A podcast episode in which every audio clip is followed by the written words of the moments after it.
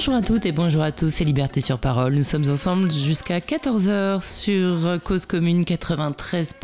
Liberté sur Parole, c'est une émission proposée et présentée par Eugénie Barbeza et réalisée par Gilles Brézard. Alors au programme de cette émission, j'ai le plaisir d'accueillir euh, Vincent Bringart. Bonjour. Bonjour. Vous êtes avocat et avec, avec votre euh, confrère William Bourdon, vous publiez dans la collection Tract Gallimard un petit ouvrage intitulé Violence le devoir de réagir. Je dis un petit ouvrage parce qu'il est court en termes de pages, mais il est très très très dense.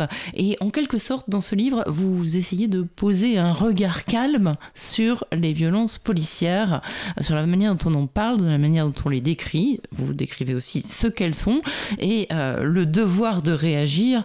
Euh, vous nous dites, je donne la conclusion du livre, mais il y a aussi plein de choses dedans. Euh, il est urgent de réagir pour réconcilier la police et la population en prenant en considération l'ensemble des mots que les violences policières révèlent. Voilà, les violences policières seraient donc un symptôme.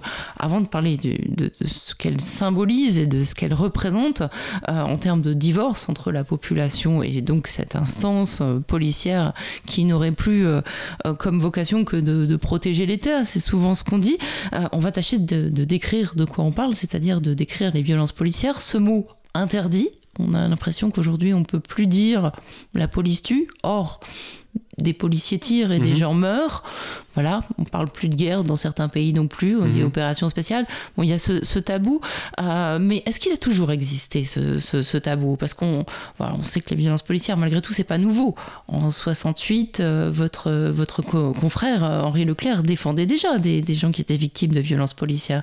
Donc pourquoi tout d'un coup il y a cette cristallisation? Non, je, pense qu'il y a un déni de la part des pouvoirs publics qui est un déni persistant, même si l'expression est vraiment utilisée avec une amplitude importante depuis ces, dernières années, les pouvoirs publics ont toujours eu des difficultés structurelles euh, à vouloir euh, admettre ces mots comme euh, étant les leurs.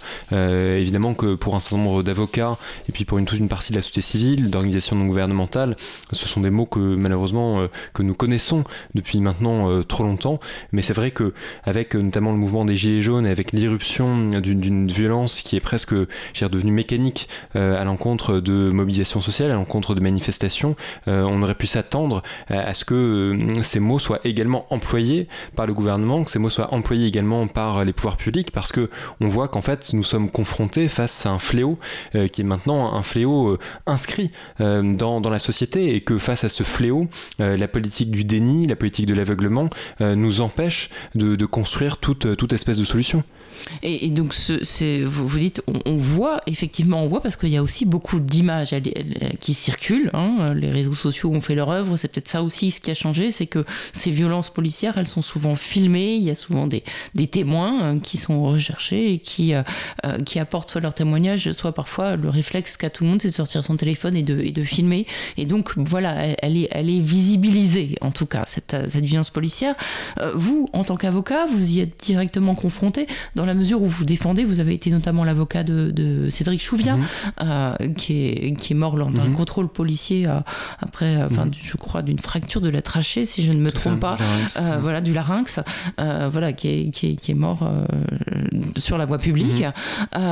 et donc, peut-être encore d'autres d'autres victimes de violences policières font appel à vous, notamment aussi des victimes de, de, de, violences policières dans le cadre du, du maintien de l'ordre dans les manifestations. donc, vous, vous décrivez un petit peu dans ce livre les différentes formes de violence policière. Celle qu'on a moins vue pendant le plus longtemps, c'est celle qui se situe dans les quartiers populaires mhm. et aux frontières. On pense à Calais, on pense à 26 000. Là, elle prend quelle forme, cette violence policière? En fait, c'est vrai, il y a des violences policières qui euh, déjà peuvent intervenir dans un cadre judiciaire et puis des violences policières qui interviennent dans un cadre euh, administratif. Presque en fait deux grandes catégories de violences, comme vous avez en fait deux grands types d'intervention de la police, parce que la police a à la fois une fonction judiciaire, c'est-à-dire qu'elle intervient dans des procédures, notamment pour euh, poursuivre telle ou telle personne suspectée de la commission d'une infraction, donc une interpellation, un placement en garde à vue, et puis euh, elle a désormais une autre, enfin désormais, elle a une autre vocation, mais désormais de plus en plus forte, euh, qui est celle du maintien de l'ordre public. et donc, c'est les violences qui sont commises dans le cas des manifestations, par exemple. Et donc, pour la, pour la première intervention, ce qu'on voit, c'est que notamment à l'occasion de, contrôles, euh, de placement euh, en, garde à vue, vous avez des personnes qui euh, se plaignent de mauvais traitements de la part des policiers qui les ont interpellés, de la part des policiers qui les ont contrôlés. Et peut-être qu'on en parlera tout à l'heure, mais avec cette politique qui consiste à des policiers ou pour, des gendarmes de déposer plainte pour des faits d'outrage et de rébellion, pour faire un peu contre-feu à d'éventuels faits de violence. Donc ça, c'est un peu la première grande catégorie. Et puis on ah, peut y intégrer... même avant le, le placement en garde à vue, puisque vous le dites. Lors du contrôle, par exemple. et, aussi même la notion de, contrôle. Ça commence peut-être par, le tutoiement, par le tutoiement, par les, contrôles répétés, euh, sans, cadre, sans cadre juridique. Et ça, je crois que c'est un de vos combats. C'est-à-dire que le, le contrôle d'identité ne doit pas être systématique et il ne doit pas être discriminant. Tout à fait. Ça, commence effectivement euh, dans, le cadre des, contrôles, des contrôles d'identité. Après, nous, notamment ce que nous rappelons dans le tract, c'est qu'il y a une évolution euh, du, du, droit positif, puisque un peu comme tout à l'heure sur la problématique, les termes même de violence policière, l'État a eu énormément de mal à admettre le fait qu'il puisse y avoir des contrôles discriminatoires, le fait qu'il puisse y avoir des contrôles aux faciès. C'est-à-dire qu'aujourd'hui, finalement, ce sont des, des termes euh, que, nous admettons, euh, mais sauf qu'en fait, avant notamment 2016, 2016, c'est le moment où la Cour de cassation s'est prononcée et a reconnu que euh, l'État pouvait voir sa responsabilité engagée pour faute dans le cadre de contrôles qui touchaient des populations de façon systématique ou des contrôles à raison d'une appartenance vraie ou supposée à une ethnie. Euh, donc euh, on voit qu'il euh, il y a une évolution du droit. Mais ce qu'on ce qu'on décrit aussi, c'est que en dépit de cette évolution extrêmement forte, donc avec cette possibilité de voir un engagement de responsabilité de la force publique, en fait les contrôles aux faciès persistent. Les contrôles aux faciès persistent et ils sont presque d'autant plus violents que justement ils se font aussi en contradiction avec ce que devrait être désormais le droit positif dans la, reconnaissance donc de la possibilité de faire valoir son préjudice en cas d'engagement fautif à l'occasion d'un contrôle d'identité. Donc euh, c'est vraiment une, galaxie de, comportements avec euh, un caractère plus ou moins d'ailleurs euh, systémique parce que c'est sûr que dans certains quartiers les, contrôles d'identité aux faciès sont encore tout à fait généralisés. D'ailleurs c'est ce qu'avait dit notamment le, défenseur des droits dans, l'un de ses rapports. Donc on voit que ce sont des réalités qui sont de plus en plus documentées. mais c'est aussi, si je puis dire, une, une, interrogation que nous avons aussi en tant que défenseurs des libertés et à toute personne qui s'intéresse à ces sujets. C'est-à-dire que à la fois c'était un formidable combat euh, qui a été mené avec succès d'obtenir ces décisions. Mais maintenant, qu'est-ce qu'on fait? Quel est le pire? Est-ce que c'est la situation dans laquelle on, mène le combat ou est-ce que c'est une fois qu'on l'a mené et qu'on obtient ces décisions qu'en fait on se rend compte que les choses ne bougent pas? Euh, Et c'est un peu, il peut y avoir un sentiment d'impuissance. Mais, que dit la loi? Est-ce que euh, un policier, si je sors de cette radio, bon, on est dans un quartier du 18e arrondissement tout à fait classique, est-ce que le policier a le droit de me demander mes papiers? Un policier Alors, oui, il peut y avoir un. En fait, tout, dépend vraiment du, du, cas législatif dans lequel on se trouve. C'est-à-dire que vous avez, euh, je vous disais tout à l'heure, donc deux grandes catégories hein, la police, police judiciaire, police administrative. Police judiciaire, il faut vraiment que vous soyez suspecté euh, d'une infraction. Mhm. Euh, c'est notamment, je sais pas, par exemple, le cas de la flagrance où bah, c'est l'épicier, si je puis dire, qui sort de sa, de, son, de son épicerie et qui dit, tiens, on vient de me voler quelque chose. Donc, on, mhm. peut contrôler bon, les personnes à proximité qui peuvent correspondre mhm. au signalement, qui, a, un peu. Donc là, il y a un cas. Du, il y a un cadre judiciaire, et puis après, il peut y avoir aussi le cadre administratif. Donc ça, c'est le, préfet euh, ou procureur qui peut déterminer des zones dans lesquelles euh, on va pratiquer des, des, contrôles euh, qui, normalement, sont des contrôles indifférenciés. Et c'est notamment le cas, par exemple, des aéroports ou de stand zones pour lesquels on, peut estimer qu'il y a un risque de commission d'infraction, et donc on sera vraiment dans un cadre, dans un cadre préventif. Et, ce cadre-là, juste une petite précision législative, hein, parce que ça, ça, intéresse tout le monde. Est-ce que, par exemple, dans le cadre d'un aéroport, c'est permanent? C'est-à-dire que au bord, vous abordez des gares, par exemple des aéroports, on a toujours le droit de contrôler Ou est-ce que euh, c'est sur une période durée En fait, c'est sur une période durée, c'est-à-dire qu'à la, fin, à la fois, c'est permanent parce que prolongé à de multiples reprises, euh, mais en revanche, il y a toujours un cadre, il y a toujours une décision.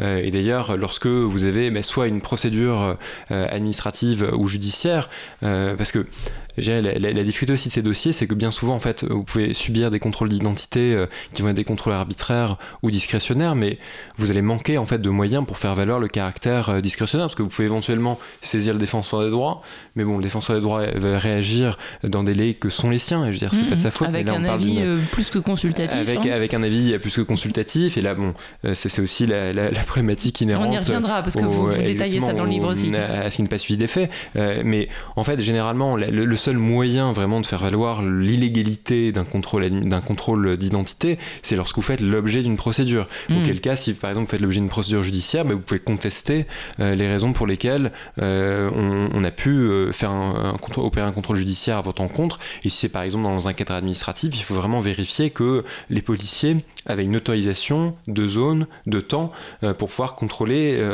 les, personnes dans tel ou tel lieu donné. Voilà, et ça veut dire que par exemple, bah, je sais pas, je sais que vous revenez de Bobigny. Bon, Bobigny, je sais qu'il y a des jeunes qui se font contrôler plusieurs fois par jour.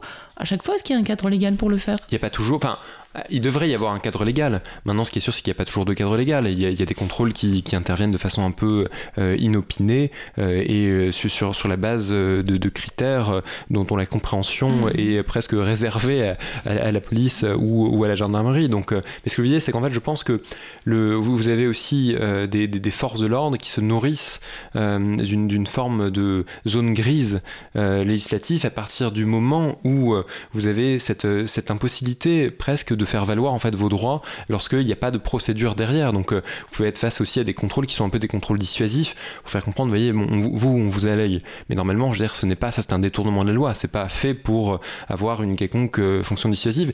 Et puis, euh, il y a aussi le fait qu'il est très difficile de venir documenter ne serait-ce qu'un contrôle en fait. C'est-à-dire que, et c'est toutes les, toutes les interrogations qu'il y avait pu avoir, et notamment nous, ce à quoi nous sommes favorables, c'est-à-dire la délivrance d'un récépissé. mais en fait. Qui a souvent été promis, jamais donné. Exactement, qui a souvent été promis, jamais donné. Mais si vous voulez, en fait, nous, on a, on a parfois des personnes qui se disent, alors déjà, euh, nous, on, peut avoir des, des, personnes complètement désabusées. C'est-à-dire que moi, j'ai souvenir d'avoir participé à des ateliers euh, avec euh, des, des, jeunes, c'est un quartier défavorisé. Ils me disent, mais en fait, qu'est-ce qu'on ce qu'on doit faire? Je dis, bon, vous pouvez saisir le défenseur des droits, vous pouvez faire telle ou telle chose, mais on se rend compte quand même, nous, notre propre aussi impuissance. Après, on veut pas non plus les rendre complètement pessimistes.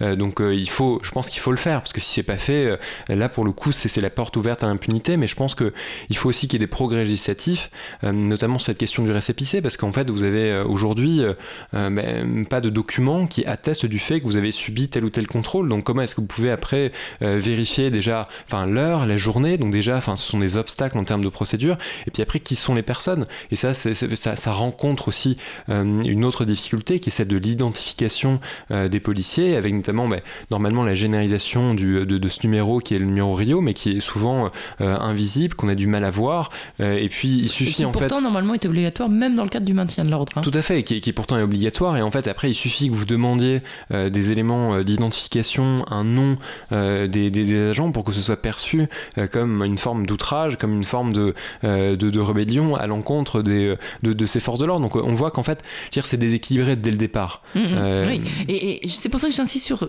ce qui pourrait paraître un détail face aux mains arrachées, face aux yeux crevés, face aux, aux gens qui sont morts tout simplement. Il y en a quand même plus, enfin, peut-être pas plusieurs dizaines, mais une bonne dizaine par an. C'était euh, un par mois à peu près hein, de, morts euh, sous les balles de, mhm. la police. Hein. Euh, les, statistiques le mhm. disent. C'est pas c'est pas une invention et c'est pas des statistiques orientées. mais mm, parce que ça commence là la violence en mhm. fait. Ça commence sur une, une, différence de traitement selon les quartiers, selon l'origine ethnique. Bon, ce qui se passe aux frontières, aussi bien à Calais qu'à Vintimille, où les, les, les, personnes exilées et leurs soutiens sont là c'est même plus de la discrimination, mais sont pourchassés. Tout à fait. Tout à fait. Non, c'est sûr qu'après, enfin, je, il y a euh, évidemment, enfin, j'allais dire presque deux types de violences, euh, enfin, qui d'ailleurs peuvent, peuvent se, rencontrer. C'est-à-dire qu'il y y a la violence politique, euh, dire de, de, la manière dont, dont vont se comporter les forces de l'ordre à l'égard de telle ou telle personne contrôlée. Et puis il y a la violence qui peut faire survenir la caractérisation d'une infraction pénale. et par exemple, ben, dans, dans, les, dans les contrôles d'identité, il n'y a pas toujours, et heureusement d'ailleurs, de, de violence au sens physique du terme, mais c'est aussi une violence institutionnelle, compte tenu du caractère discriminatoire de un contrôle, compte tenu de la manière dont les policiers euh, euh, vont se comporter. Normalement, notamment le code de la déontologie euh, généralise et oblige au vouvoiement, mais en fait, dans, enfin, je veux dire, c'est presque risible parce que dans, dans, le trois quarts des cas, vous parlez, il y, a, y, a, un tutoiement qui est presque, qui est presque la, règle. Donc effectivement, c'est un peu le, si je puis dire, la, première, un peu le premier cercle de, de, de, violence, presque de basse intensité, et après on monte en degré où vous avez ben, les violences qui peuvent être commises dans les commissariats, les violences qui peuvent être commises au moment des, interpellations. Et puis vous avez toute la série de violences qui sont commises lors, des manifestations avec le, la problématique inhérente à la généralisation des outils et des armes dites non létales, donc lanceurs de balles de défense, grenades des armes de guerre, hein, qui sont quand même des armes de guerre, notamment le, le, LBD, et qui, qui, qui, se nourrissent en fait d'une succession de législations de plus en plus dérogatoires qui, qui, les inscrivent en fait dans une forme de normalité. Mm. Et, c'est ça, je pense, un des principaux risques aussi de notre démocratie, c'est que la, succession de crises, et au premier chef desquels évidemment les menaces terroristes, a fait que nous avons complètement en fait revu les outils. C'est-à-dire qu'au départ, on savait que le LBD était réservé euh, à des cas extrêmement rares, à des, à des, euh, des interventions complexes. Parce que je veux dire, après, on peut avoir cette, discussion, mais il ne faut pas non plus euh, faire preuve d'une de, vision trop manichéenne. Malheureusement, notre, notre État démocratique aujourd'hui, et notre État social surtout, ne permet pas je veux dire, de, de, ne pas avoir d'armes quelles qu'elles soient de la part des policiers. Il y a des interventions qui peuvent être des interventions violentes parce que vous êtes face, vous pouvez être face à des forcenés, vous pouvez être face à des personnes... C'est ce qu'on appelle la proportionnalité. Exactement, c'est la proportionnalité. Donc ce que je veux dire, c'est que pour cette, enfin, on imagine que dans certaines situations, euh, il doit y avoir euh, une possibilité de riposte la moins létale possible. C'était, c'est le sens du, euh, du LBD. Mais le problème, c'est qu'en fait, le LBD est passé de, de brigades un peu spécialisées aujourd'hui à être dans, sur, sur la voirie de façon presque, presque commune et avec toutes, mais tous les risques qu'une telle, qu'une telle généralisation peut, peut, occasionner. Aussi bien parce que, de fait, ils sont de plus en plus fréquents qu'en fait, qu'aussi en, lien avec euh, une mauvaise manipulation, en lien avec une mauvaise formation. On y viendra, parce que vous dites dans le livre, hein, les, les, policiers sont de plus en plus armés et de moins en moins formés. Ça donne ce qu'on voit. Euh, donc on y reviendra sur la formation, parce que ça c'est un des gros enjeux, euh, évidemment, que, que, vous, que vous pointez et qui est partagé par une partie des, des, des représentants de la police d'ailleurs. Hein. Complètement. J'ai pas dit la majeure partie. Mais il y a effectivement des syndicats policiers qui réclament de meilleures conditions de travail et des, des, faut une meilleure formation euh, et pas forcément un surarmement. Euh, mais c'est vrai que les armes sont de plus en plus euh, blessantes et létales. On peut parler aussi des, grenades, bien sûr, hein, les fameuses grenades qui, qui a tué Rémi Fraisse. Mhm. Eh bien, ces grenades ou certaines, parce que bon, ça a été dénoncé par la CAT, notamment mhm. l'usage de ce, le, le, comité contre, contre la torture. Mhm. et il y a eu un rapport édifiant. Hein. et, et, en, en l'occurrence, ça a été remplacé par des grenades similaires en fait. Hein. C'était un petit jeu de, de bento. Euh, et donc ces grenades sont toujours utilisées, ce sont celles qui arrachent des mains, euh, etc. Mais ça pose effectivement, ça pose la, question des techniques aussi policières sur lesquelles peut-être qu'on reviendra euh, tout à l'heure, mais en fait aussi ce grand moratoire qui était indispensable. Nous par exemple sur la question des, grenades de l'IF4, on, les, en fait on les a surtout vues, c'est sûr à l'occasion des, des, mobilisations des, des Gilets jaunes, parce que c'était une mobilisation bah, sans précédent dans, dans bien des aspects, c'est-à-dire mhm. euh, euh, absence de totale hiérarchie, euh, en tout cas un, mouvement très, très spontané mhm. dans, dans, sa manière d'être. Donc avec, avec des gens qui n'avaient parfois jamais manifesté. Avec des personnes qui n'avaient, qui n'avaient, qui n'avaient jamais, jamais manifesté, et un moment où le pouvoir politique, même si bon, on voit que ça va encore l'être davantage malheureusement dans, dans, les prochains mois, en tout cas malheureusement pour lui, euh, mais elle avait jamais été aussi peut-être menacée euh, dans, son, dans ses fondements même. Euh, donc vous il y avez une énorme colère. Exactement, il y, avait, il y avait une énorme colère, mais une énorme colère qui rencontrait une, une, crise démocratique et une dérive autoritaire, là aussi presque inédite sous, sous, sous, la Ve République. C'est-à-dire enfin, ce qu'on avait décrit avec votre, votre, confrère Jérôme Mourdeau en, revendiquant droits un autre livre où on décrivait justement ces cinq mm, ans de euh, ces cinq ans de, dérive autoritaire. Donc euh, en, fait euh, là-dedans la, police a été utilisée comme un instrument de régulation face à une contestation populaire et un pouvoir qui était dans l'incapacité de répondre politiquement. donc c'est sûr que déjà. Mais c'était déjà le cas lors de la loi travail. C'était déjà le cas. Déjà le cas. Je me souviens d'un 1er mai où le 1er mai c'est là où on va manifester avec ses enfants en famille normalement. Tout à fait. bah, c'est là où on est gazé maintenant. Et donc du coup il y a, y a aussi cette, cette volonté de, dire aux gens restez chez vous. Et, le président de la République d'ailleurs l'a dit dans plusieurs interviews, euh, ils ont été victimes de la violence parce qu'ils y sont confrontés. Donc ça veut dire que le droit de manifester est largement mis à mal. Hein. Non, tout à fait. Après, c'est vrai que ça, s'avait avait notamment bah, sous la, loi El Khomri, etc. Mais le, le fait est que on voit, et les chiffres le montrent, qu'on on est quand même face à une utilisation sans précédent. Je veux dire, quand on voit ce sont des milliers de grenades qui ont été tirées, ce sont des, des, milliers aussi de tirs de, de, tirs d'LBD, donc même si c'était préexistant, il n'empêche que ça, donne quand même comme une sorte de, de signe annonciateur de ce que ça pourrait être si demain nous étions confrontés à de mêmes, de mêmes mobilisations. Donc je pense que clairement, le, le, le, régime politique, notamment sous, sous le quinquennat précédent, n'était peut-être pas à ce point, enfin précédent précédent, parce que de fait on rentre dans une nouvelle période, mais était pas peut-être pas à ce point menacé pour utiliser la violence comme, comme un instrument. Et simplement, sur les grenades GF4, ce qui est intéressant, c'est que nous, nous avons entrepris euh, des recours, notamment devant le Conseil d'État, avec d'autres avocats, pour contester l'utilisation de ces, de ces grenades. Euh, et donc euh, là, on s'est, heurté aussi à une, si je puis dire, à, un manque de volonté de la part des pouvoirs publics de vraiment produire des documents reconnaissant la dangerosité de ces mêmes armes. En dépit euh, du, référé, euh, donc procédure en urgence que nous avions introduit devant le Conseil d'État, le Conseil d'État dit en gros circuler, il n'y a rien à voir. Et la grenade GF4, il a ordonné, alors qu'on était quand même devant le Conseil d'État, non seulement en représentant des victimes, il y avait aussi, bah, il y avait notamment la CAT qu'on représentait également euh, pour demander donc cette suspension. Et puis on était aussi avec donc Gabriel Pontonnier qui était qui a perdu la main dans l'explosion d'une grenade GF4, un artisan dire qui, qui plus, plus que d'autres, encore plus que d'autres si je puis dire, avait euh, j'ai besoin de, ses capacités et de ses besoins de ses deux mains. Euh, et je veux dire, je, moi, j'ai même dû encore aujourd'hui apercevoir en fait comment est-ce que même devant euh, une telle situation, on puisse négliger, on puisse relativiser le caractère mutilant, alors que vous avez quelqu'un qui vous dit, bah, en fait, moi, je suis venu manifester de façon pacifique, j'ai eu la main arrachée, ma vie sera plus jamais la même. Et pour autant, on fait comme si de, on fait comme si de rien n'était. Et pourtant, après, réaction politique, le, ministre de l'Intérieur, qui était alors Castaner, annonce le retrait euh, des grenades d'IF4 et leur substitution par d'autres grenades. Euh, tout aussi dangereuses.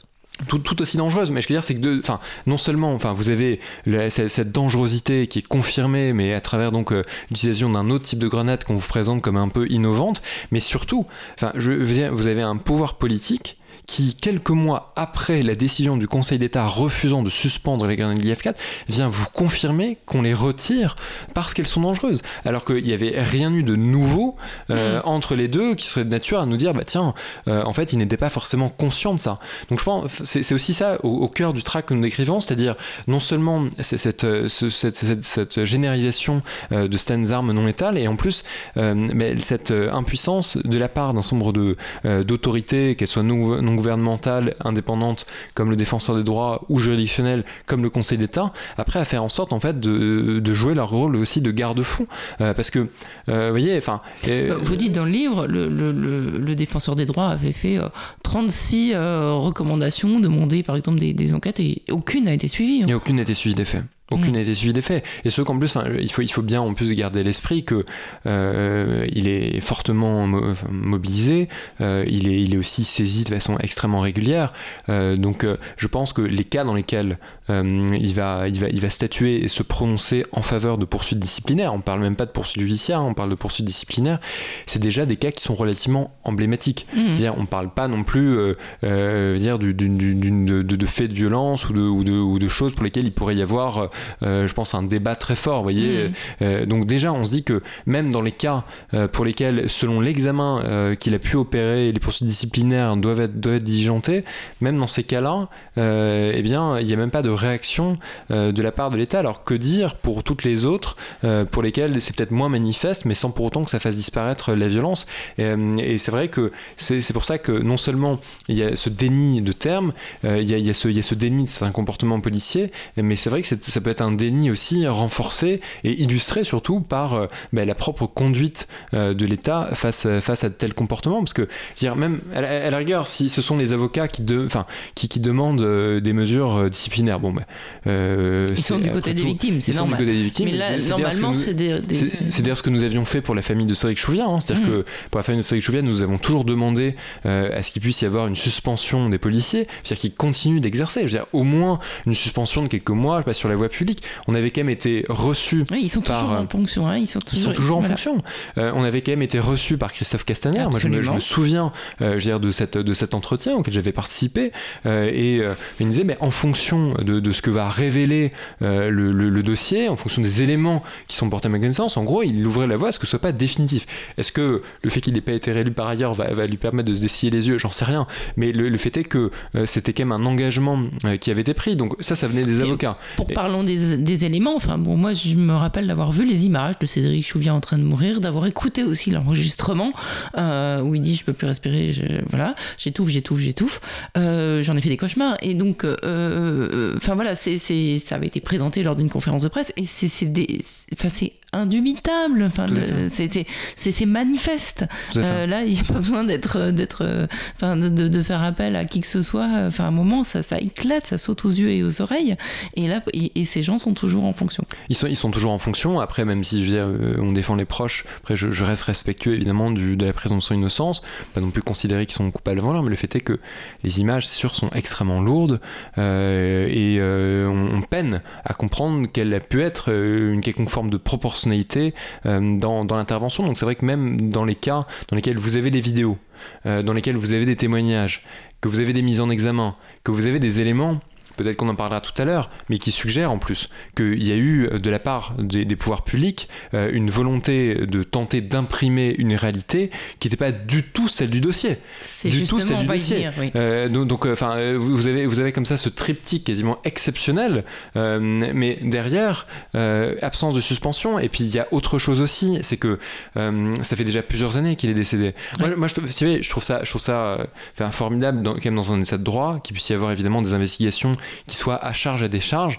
Maintenant, méfions-nous, je veux dire, il ne faut pas non plus qu'on bascule d'une justice précipitée euh, qui, n'est absolument pas bonne pour qui que ce mhm. soit, que ce soit force de l'ordre ou que ce soit, euh, gère tout justiciable, celle des comparaisons immédiates, à euh, des investigations qui durent des années.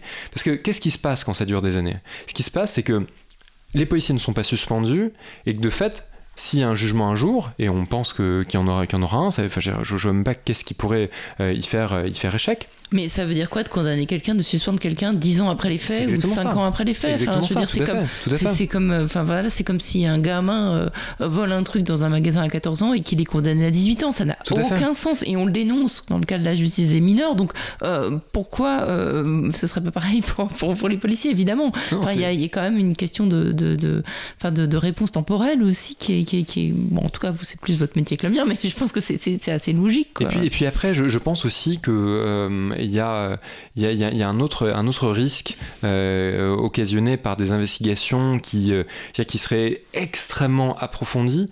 Pourquoi approfondies? Parce que on se dit que ce sont des fonctionnaires, donc par conséquent, même si on a un devoir de vérité pour les, pour les victimes, on sait aussi qu'il peut y avoir un risque de condamnation pour les policiers ou les gendarmes.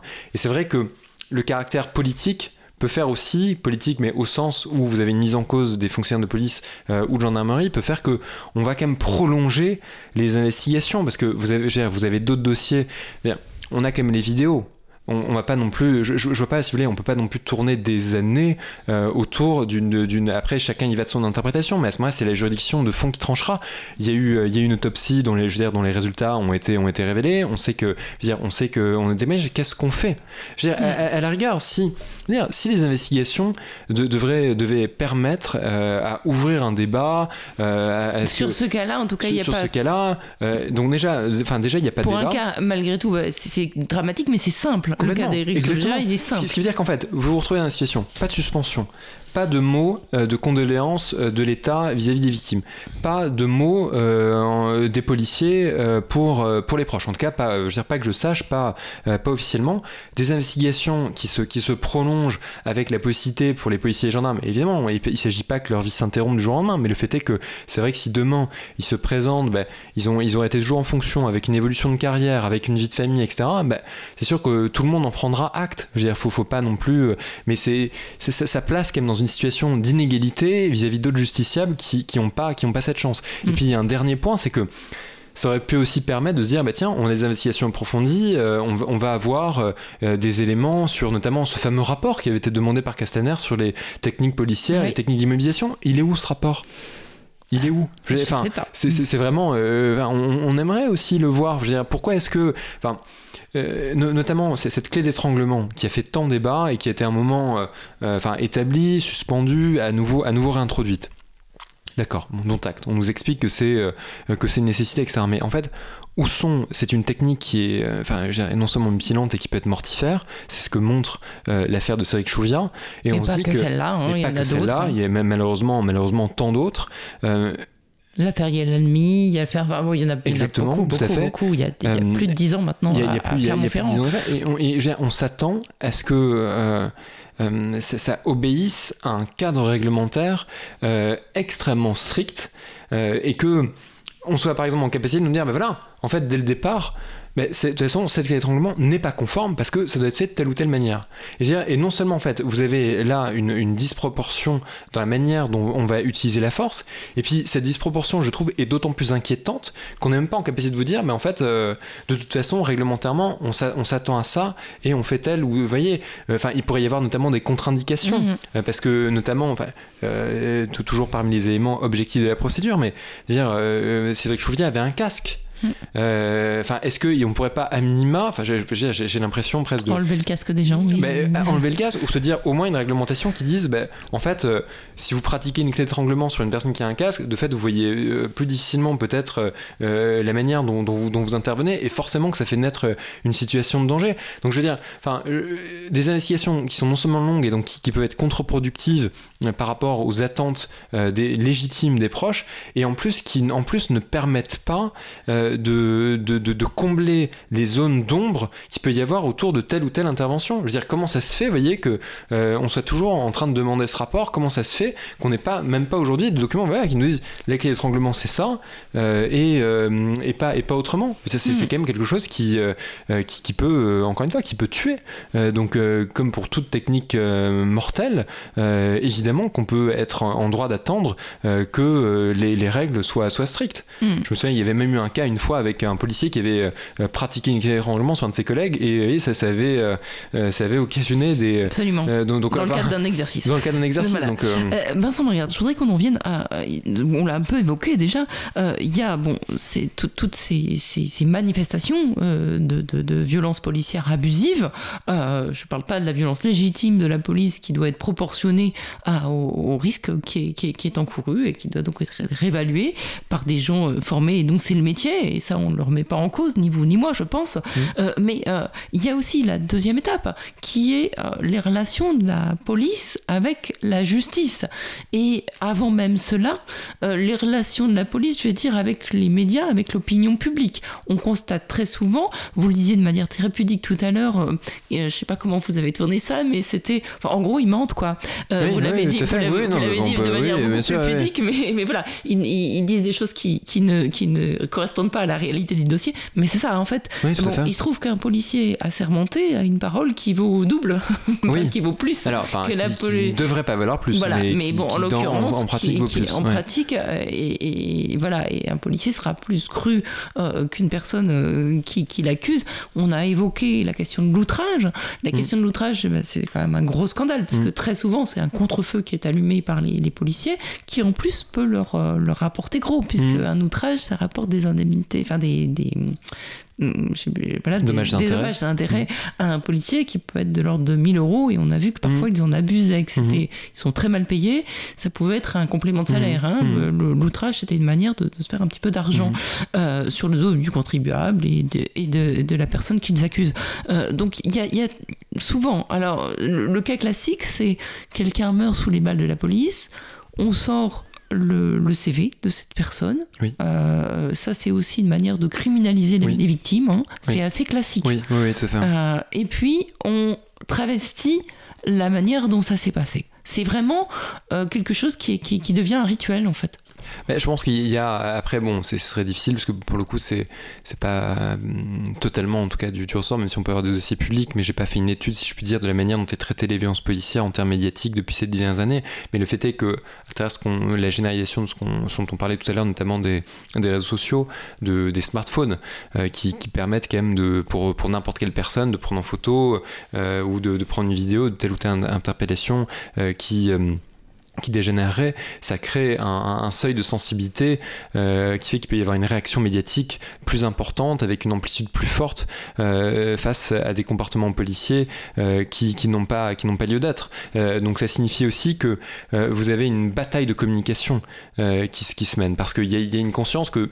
bah, hier, si je puis dire, lorsqu'on n'avait pas encore tous les smartphones, bah, ça, ça allait être témoignage contre témoignage, avec la version policière qui Voilà, avec la version policière, in fine, surtout que bon, euh, on, voit qu'ils ont, ils ont une capacité aussi de pouvoir euh, de pouvoir s'entendre hein, sur, euh, sur, sur, la manière dont ils le font. Moi, je me souviens notamment de l'enquête qui avait été menée, enfin, in, situ, qui avait donné lieu à la rédaction de Beef Police. et cette personne qui s'était introduite en tant que. J'oublie son nom à l'instant, mais il est venu à cette antenne. Voilà, il, est, il, a été témoin lui-même. Il a été témoin pendant plusieurs mois, il était agent. agent il a été lui-même impliqué dans un faux témoignage. Tout à fait, il était impliqué dans un faux témoignage et on voit, bah, tiens, on voit la, manière dont eux, ils peuvent se mettre d'accord sur. la, Valentin Gendreau. Valentin Gendreau, et on voit la manière dont il, il ils se mettent d'accord sur la, la, façon dont euh, euh, on va dire bah tiens en fait c'est lui qui a commencé à être violent à tel, à tel moment non non il n'y a jamais eu de il y a jamais eu d'insulte de notre part donc euh, une bataille de communication qui est qui est maintenant conscientisée et qui fait que généralement en fait lorsque vous êtes face à des bavures qui enfin même pas pas d'ailleurs le terme bavure le terme de violence tout simplement hein, de, violence qui, qui, vont enfin dont on sait qu'elles vont atteindre un, niveau important dans, dans, le débat dans le débat public, bah, presque instantanément, euh, vous allez avoir un contre-feu euh, de la part de, la préfecture, de la part des, pouvoirs publics en disant, bah, alors soit en essayant de, de, de, donner telle ou telle image, soit en essayant de donner telle ou telle, telle, ou telle version, et puis euh, surtout, on voit en disséminant de façon plus ou moins subtile, parce que parfois d'ailleurs ce sont les mêmes journalistes, hein, ce sont les mêmes, les mêmes médias qui, sont, qui diffusent ces informations. Il ne faut pas croire qu'on n'est pas conscient aussi de, de ses propres procédés, si de sources policières. voilà, enfin, en l'occurrence, quand quelqu'un a été condamné, enfin, je ne sais pas si les casiers judiciaires sont publics, mais tout d'un coup, ils apparaissent sur la place Ils apparaissent, exactement. Donc on voit qu'en fait, il y a des informations. Bah, ça, avait été le cas, tout à l'heure, on parlait de Cédric Euh, où on voit euh, euh, tel ou tel journal qui révèle que il a eu, je ne sais plus combien de contraventions. Qu'est-ce que ça apporte en est-ce fait Est-ce que est-ce que est-ce qu'en France maintenant ça, ça, vaut la peine de mort? Tout à fait. Est-ce que ça vaut la peine de mort de ne pas obtempérer un, contrôle policier? Est-ce que ça vaut même la peine de mort euh, de, de, de, de, faire un acte terroriste? Parce que c'est vrai que le problème, c'est que quand on tue les gens, ils passent pas devant la justice en l'occurrence. Mmh. Euh, c'est-à-dire que voilà, c'est la, la, justice est faite in situ par les policiers. Et euh, enfin, justice, j'appelle pas ça justice moi, mais c'est bon. Alors après ça, évidemment, c'est un cadre tout à fait particulier. On peut parler des c'est le procès du, 13 novembre qui se termine là, mmh. cette semaine. Bon, bah, les personnes qui sont, euh, qui sont, euh, qui sont là ne sont pas les personnes qui, euh, qui ont, commis directement les actes. C'était le cas aussi pour, pour le procès de l'attentat de, de, Charlie Hebdo. Et là, en l'occurrence, bon, bah, voilà, ces gens ont été tués in situ. Et, et c'est vrai que on peut le regretter sans bien sûr juger parce que j'aurais pas aimé être en face de mmh. au moment où. Hein. Et je pense que voilà, je peux pas me permettre et personne peut se permettre de juger l'attitude de la police à ce moment-là. Mais c'est vrai que euh, le fait d'avoir des gens qui sont morts lors d'une opération de police, ça ne permet pas de les juger, ça ne permet pas à la justice de faire son travail c'est quand même quelque chose qu'il faut remarquer. Ah oui, tout à fait. Après, bon, c'est vrai que je ne vais pas non plus comparer ces sites enfin de, de, d'intervention très spécifique Bien sûr, à d'autres violences, parce que notamment bah, quand, quand le, rapport du GPN lui-même révèle qu'en 2021 vous avez une vingtaine, une vingtaine de morts, je pense pas qu'il pense spécifiquement, vous voyez, à ces, à ces cas-là. Moi, je pense vraiment à des cas qui sont plus, enfin, avec des décès qui interviennent, mais mm. notamment, on en parlera peut-être tout à l'heure, mais ce refus d'obtempérer, vous avez qu'une passagère qui est, qui est, qui est abattue. Euh, enfin, en tout cas, mais, je, mais après, je, je vous rejoins sur, sur le, je sur, les, sur, les, sur certaines affaires, euh, notamment les affaires de terrorisme. Voilà, les affaires de terrorisme ou de terrorisme supposé. Quand on a un, fou avec un couteau euh, oui, tout qui fait, aurait fait, crié, voilà, et on dit il a été abattu euh, ou neutralisé, le terme aussi minimise le fait que quelqu'un est mort parce qu'un policier a tiré et que peut-être si c'était quelqu'un avec un couteau qui était seul, on aurait pu lui tirer dans les jambes par exemple ou ne pas le tuer. Oui, enfin, c'est aussi une escalade de la violence, c'est ce que je veux dire. Oui, non, mais je, non, mais je, comprends tout à fait. Après, je, je, je, simplement, je, suis obligé un peu d'introduire de la nuance, si je puis dire, dans mon propre argumentaire, parce que le problème, c'est qu'en fait, c'est déjà tellement euh, dur d'être audible euh, sur, sur une problématique comme ça. Je il faut l'entendre, même lorsque je veux dire, vous avez des arguments euh, juridiques, factuels, etc., que je, préfère bien faire la distinction entre, entre plusieurs situations. Mais c'est vrai qu'après, il y a peut-être une continuité quand même, quand il y a dans la logique. on habitue l'opinion publique, on en, fait tout cas, en tout cas, ce qui est certain, c'est que notamment bah, pour, le, pour les cas d'intervention du,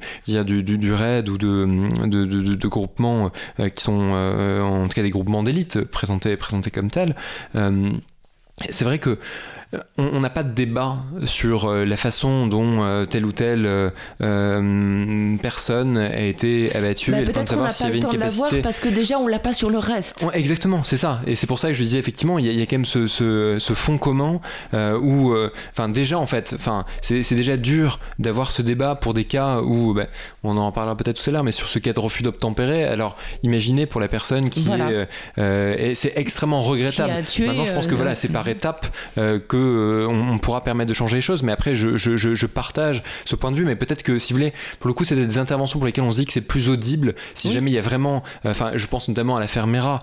Euh, l'affaire Mera, c'était quelqu'un qui n'avait pas d'entraînement militaire. Il est quand même resté, gère des heures à pouvoir résister à tirer des milliers de munitions. Il a une résistance, je veux dire, qui est, enfin, qui, est complètement extraordinaire. Donc, j'imagine que face à telle situation, c'est sûr qu'on ne va pas attendre qu'il y ait deux, trois policiers qui soient euh, euh, blessé, tué. Je veux dire, ça ne ferait aucun sens. Mais c'est vrai que dans d'autres affaires, euh, on peut se dire, bah, en fait, on, a du mal à comprendre parfois pourquoi est-ce que on a neutralisé la cible, neutralisé en, je veux dire, en, la, en la tuant, parce que effectivement, il n'y a, a, pas toujours, je veux dire, de, de, risque, en tout cas manifeste, dans l'utilisation des armes, et ça prive, ça prive d'avoir un procès, ça prive d'avoir la possibilité. Mais bon, d'avoir la possibilité. Mais, c'est plus, mais je, je, trouve, pour le coup, je trouve que, et c'est pour ça, c'est aussi le devoir de nuance qu'on poursuit dans le tract, mais c'est plus audible si vous voulez, parce que c'est sûr que vous avez, vous avez des forcenés qui sont euh, réfugiés avec des armes, des armes de combat, d'imaginer que vous avez, vous avez une image de violence. Mais en revanche, euh, euh, bah, quand vous interpellez quelqu'un qui est sur son scooter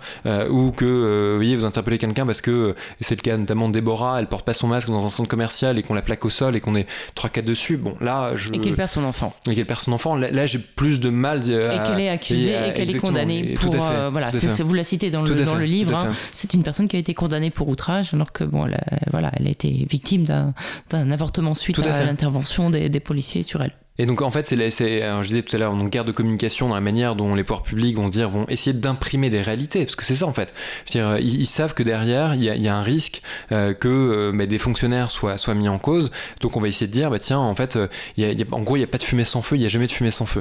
Et le problème, c'est que vous avez une opinion qui est aujourd'hui chauffée à blanc. On le voit avec encore la, ce qui est une victoire, hein, on peut quand même considérer comme ça, du, du Front National aux, élections, aux, élections législatives. Et malheureusement, un terreau qui est fertile. Euh, donc il y, a aussi un risque et ils le savent. Euh, donc euh, ils savent qu'en disséminant de tels éléments, même si normalement, tout esprit normalement constitué se dirait, ben, en fait, vous pouvez pas mettre en relation la commission de contravention avec le fait de décéder. Mais moi, combien de, enfin, j'ai parfois des syndicalistes avec lesquels j'étais en débat qui, nous le rappellent. été le cas notamment aussi ce qui s'est passé encore sur le dernier refus d'obtempérer où tout de suite on sort le casier judiciaire, tout de suite mhm. on essaie d'expliquer les raisons pour, lesquelles.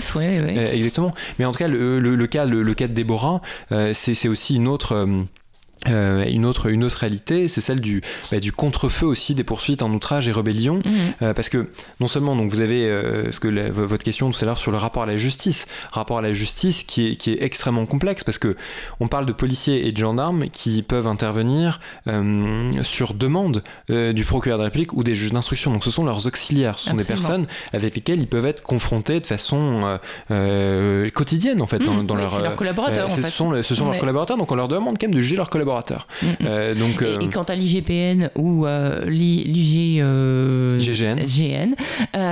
voilà, enfin l'organisme de contrôle de la gendarmerie et de la police, pour le coup, c'est ne sont pas des organes indépendants non plus. Donc tout à fait, voilà, il y a, y a, un gros problème de d'entre-soi de, parmi la police et même entre la police et la justice. Tout à fait. Et, en fait, non seulement donc il y a donc il y a cette question de l'auxiliaire, il y a la question de l'entre-soi, et il y y a une question. C'est pour ça après, on, on, on, peut toujours débattre de, de faits. Je pense que c'est indispensable aussi de pouvoir argumenter sa position. Mais quelle que soit, je sa conviction sur les sur les violences policières, l'exemple, des, des, poursuites pour outrage et rébellion, c'est notamment le cas de Déborah, mais le cas de Déborah, donc cette, cette jeune femme qui a perdu son enfant après une intervention policière euh, brutale, euh, et ce en quelques jours. Donc il y a quand même un lien de causalité entre, entre les deux. Après, on verra, je veux dire, si les violences sont, sont caractérisées ou non, mais le fait est que euh, sans cette intervention, probablement que elle aurait mené à bien sa, sa, grossesse. mais on voit qu'en fait, il y, y, y, a des relais institutionnels et judiciaires à cette, cette grande proximité. Et c'est le cas notamment donc, des, des poursuites pour outrage et rébellion. C'est que vous avez des cas dans lesquels, et d'ailleurs, c'est là aussi ce qui était décrit dans, dans, dans, Police, c'est que vous avez des, des, cas dans lesquels bah, ils savent que ils ont, ils ont, ils ont, ils ont eu peut-être la main lourde, ils savent qu'ils ont été eux-mêmes violents, donc hop, tout de suite, on rentre, on fait une plainte pour euh, outrage, rébellion. Dans la voiture, on peut éventuellement s'accorder sur la façon dont ça s'est passé. Euh, se faire faire un faux certificat médical. voilà, des, un, un, ensemble, un ensemble d'éléments. Et, et comment la justice se positionne par rapport à ça? Moi, enfin, lorsque Déborah, par exemple, est poursuivie pour des faits, d'outrage et que je leur dis en fait, il y a une information judiciaire qui était ouverte pour des faits de violence volontaire commises par personnes dépositaires d'autorité publique. Et cette information judiciaire est intervenue à la demande même du parquet. C'est-à-dire que nous, nous avions déposé une plainte, mais le parquet lui-même euh, souhaitait une, une, information judiciaire. Mais qu'est-ce que vous faites en fait? C'est-à-dire que euh, vous acceptez de juger de l'outrage sans avoir une vue globale de la situation? C'est-à-dire qu'en fait, euh, vous, vous, allez dire, par exemple, vous allez juger d'une... Allez, quand bien même il pourrait y avoir une invective, d'une insulte contre, contre un policier, sauf qu'en fait, vous vous intéressez pas à ce qui se passait avant. Vous savez pas que c'est lui qui a commencé. Pendant, et vous savez pas quelle force il a utilisé. Parce que de fait, forcément que si euh, dire il y a une violence physique de la part des policiers et que euh, on, réagit pas tous de la même manière ni face à la violence verbale ni face à la violence physique. Et parfois bah, il peut y avoir des mots il peut y avoir des comportements. C'est sûr que si vous êtes agressé euh, par euh, des, fonctionnaires bah, forcément que vous êtes plus non plus complètement maître de vous-même et il faut aussi vous défendre.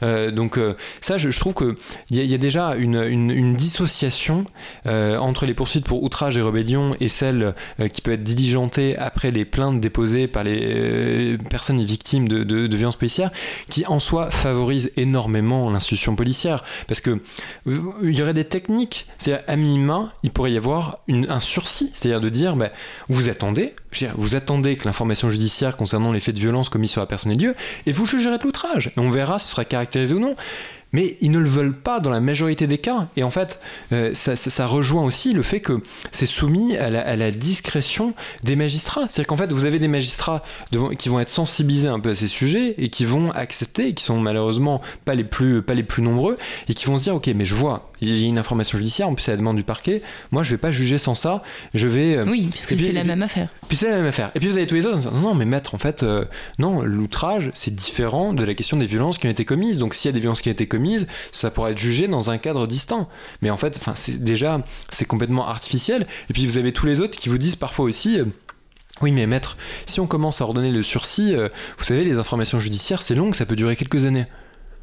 Mais, euh, et alors Oui, et alors Est-ce que peut-être que ça découragerait de faire des faux outrages Exactement. Et donc, est-ce que donc qu'est-ce à dire? Je veux dire, ça veut dire que c'est la même longueur que pour les fonctionnaires qui n'ont pas été suspendus, euh, mais en revanche, pour les victimes de violences, là, euh, c'est plus problématique et il y, aurait une urgence de la part des, de, la justice à avoir jugé des faits d'outrage contre des personnes qui parfois n'ont même pas une un seul, je veux dire, mention, une seule, une seule difficulté rencontrée avec la, la, police ou et pour lesquels donc des, des primo-délinquants et des gens qui sont confrontés pour la première fois à l'appareil judiciaire, donc avec des conséquences pour elles euh, qui peuvent être désastreuses. Mmh. Euh, parce que pour reprendre le cas Déborah, en plus, comment va se positionner l'institution judiciaire dans le cadre de l'information judiciaire, alors même qu'elle a aujourd'hui, enfin, elle a maintenant un casier pour des faits de, vous voyez, pour des faits d'outrage. C'est-à-dire que demain, s'il devait y avoir un procès, bah, on va rappeler qu'elle a elle-même un casier judiciaire.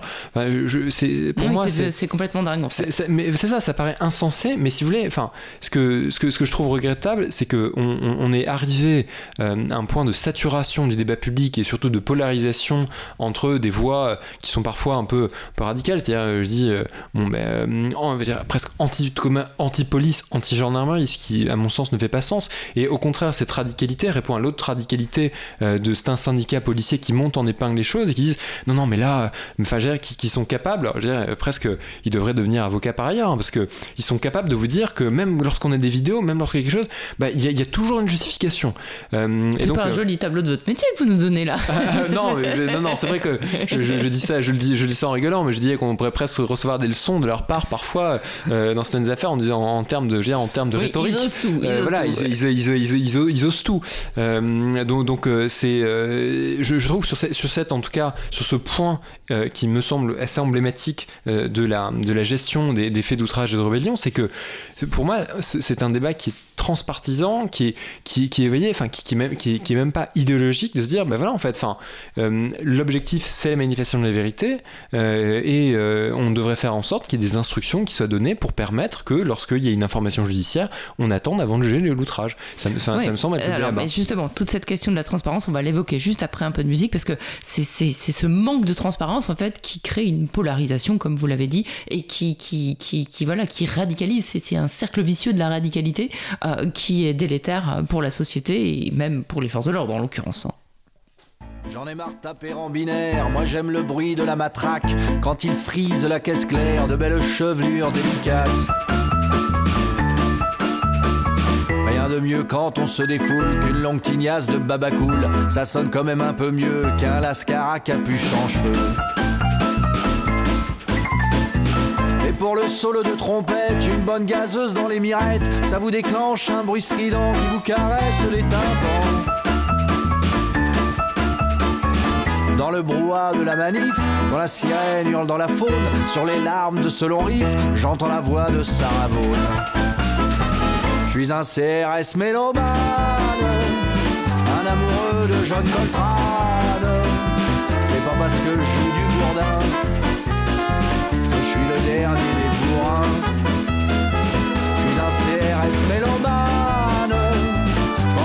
Ces slogans de cortège.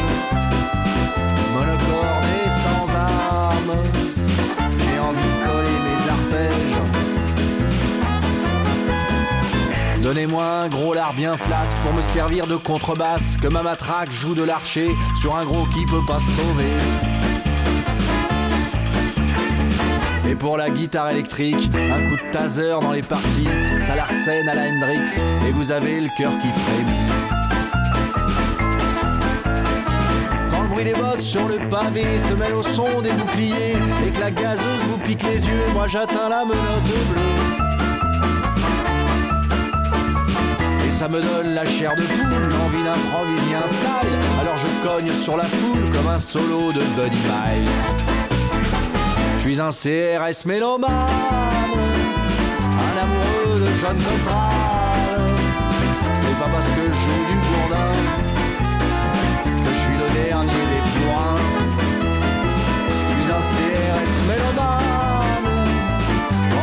Ces slogans de cortège, monocorde et sans âme. J'ai envie de coller mes arpèges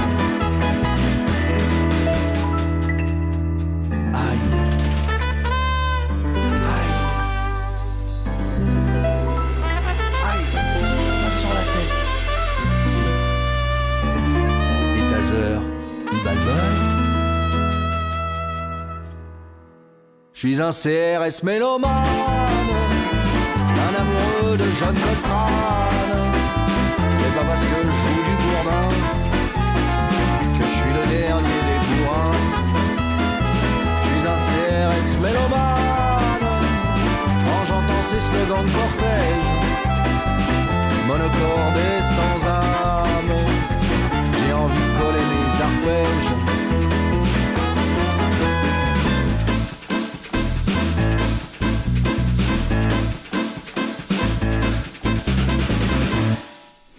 Voilà, c'était Erwan sur Cause Commune 93 points, le CRS Mélomane. Un petit clin d'œil à votre ouvrage, euh, Vincent euh, Brengart, euh, que vous avez coécrit avec William Bourdon. Vous êtes tous les deux avocats et vous écrivez ce tract Gallimard, violence policière, le devoir de réagir. On va continuer à parler donc de, de, ce thème et, et, surtout de cette situation toxique qu'on vient de décrire. Toxique, c'est le mot que vous employez dans le livre, hein, qui fait que, bon voilà, il y a beaucoup de, de personnes qui meurent ou qui sont blessés par la police, il y a un tabou et un déni de ces, de ces faits pourtant objectifs. Et euh, ce tabou bah, énerve encore plus mmh. les gens qui ont vécu ou qui suivent de près ou qui ont vu ces violences policières. Et puis il y a euh, euh, donc qui ont parfois des propos outranciers. Mmh. Je parle pas de la police tue parce mmh. que ça, bon, c'est assez objectif, hein, mais bon, qui, qui peuvent avoir un discours anti-flic ou euh, généralisant mhm. sur l'attitude de la police, c'est-à-dire mettons tous les agents euh, de police et de, gendarmerie euh, dans le même sac, ce qui n'est pas le cas. et puis, eh ben, du coup, un discours qui se radicalise aussi de l'autre côté, où on a une parole interdite mhm. sur ce thème de la part du pouvoir. Donc on est vraiment dans une situation qui semble inextricable. C'est-à-dire comment on fait pour avoir un peu plus de transparence et comment on fait pour pouvoir parler des choses et pour pouvoir se parler? Parce que les policiers, vous le dites dans le livre aussi, et la population ne se parlent plus. Oui, tout à fait. C'est justement, enfin, c'est l'une des vocations aussi de, de, c'est la raison pour laquelle on l'a écrit, c'est-à-dire de dénoncer euh, des, comportements, dénoncer des logiques structurelles, mais en même temps essayer quand même de le faire avec le souci de la nuance.